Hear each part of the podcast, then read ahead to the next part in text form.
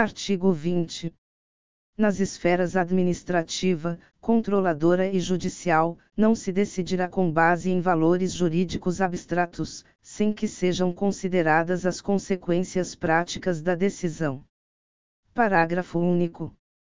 A motivação demonstrará a necessidade e a adequação da medida imposta, ou da invalidação de ato, contrato, ajuste, processo ou norma administrativa, inclusive em face das possíveis alternativas.